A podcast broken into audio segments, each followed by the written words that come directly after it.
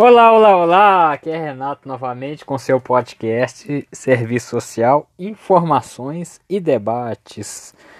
Pessoal, eu resolvi, eu não ia nem gravar hoje um podcast, mas frente a uma condição que eu vi nas redes sociais, eu achei um tanto quanto pertinente falar um pouco sobre isso.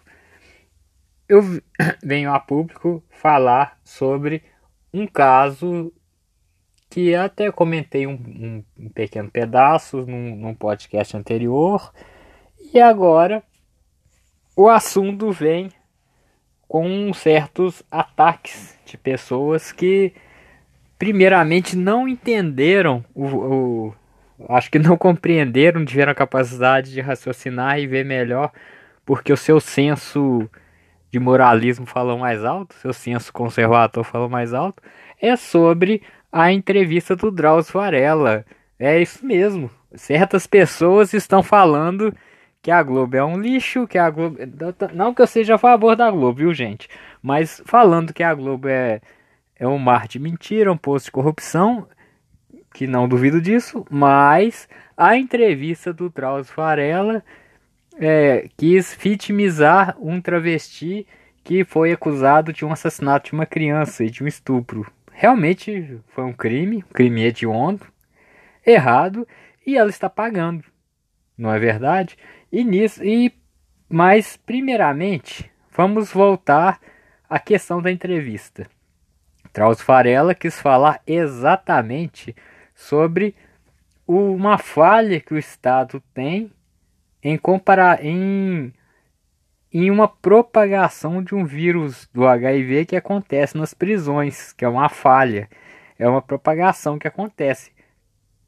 Ele, humanamente, como ele é uma pessoa humana, ele falando com o travesti viu que o travesti está abandonado há alguns anos e simplesmente o abraçou num gesto de humanidade. Porém, eu tô vendo pessoas com cunho conservador aí falando que esse travesti é um assassino.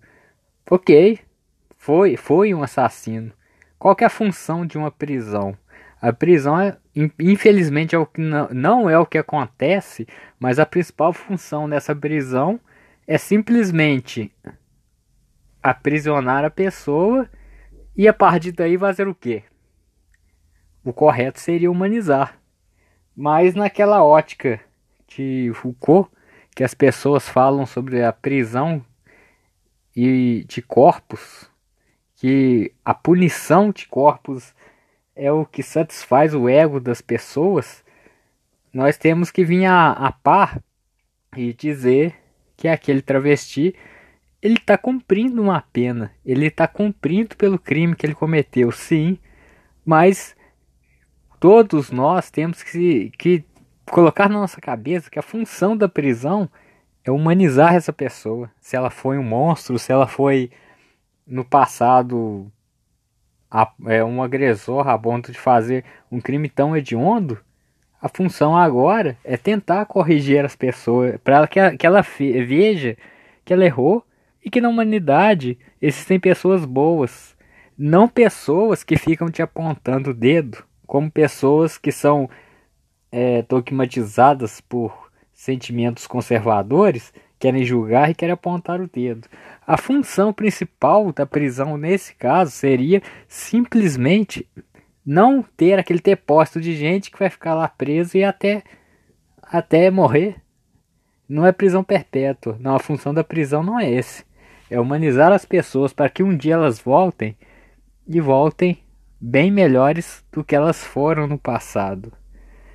E é bom lembrar que essas pessoas elas não lembram que no regime ditatorial, por exemplo, no Espírito Santo aconteceu uma morte de uma criança, foi muito mais violenta, muito pior do que a dessa criança que esse travesti matou, e os assassinos ficaram soltos simplesmente porque simplesmente porque eles tinham uma aproximação com o regime e de certa maneira foram protegidos, eram ricos, porque prisão na verdade hoje ela só serve para prender pobre, pobre preto, travesti e por aí vai. Porque rico não entra lá, independente do que ele faz.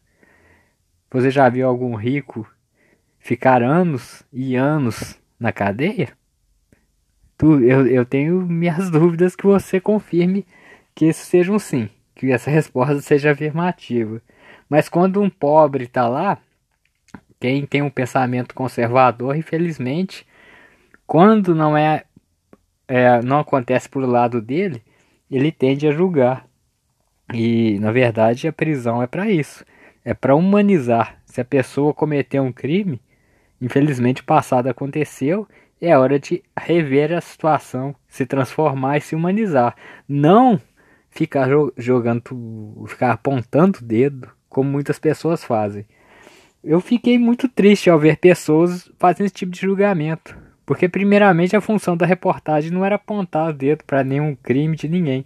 Era simplesmente para mostrar uma falha do Estado e que uma doença está acontecendo. Como eu disse aí no anteriormente para vocês. E as pessoas começam a moldar a entrevista ao seu bel prazer simplesmente para vir com um discurso moralista. Isso é perigosíssimo. O moralismo, você vê o que está acontecendo aí. Pessoas que apontam o dedo, mas são tão agressores, são assassinos. E, mas quando a sua impunidade acontece, um exemplo clássico, são muitas pessoas que defendem, tinha coragem de escrever Deus acima de tudo, mas na verdade eram agressores é, de mulheres, já bateram em mulheres, é, resumindo, seu machismo chegou a níveis alarmantes.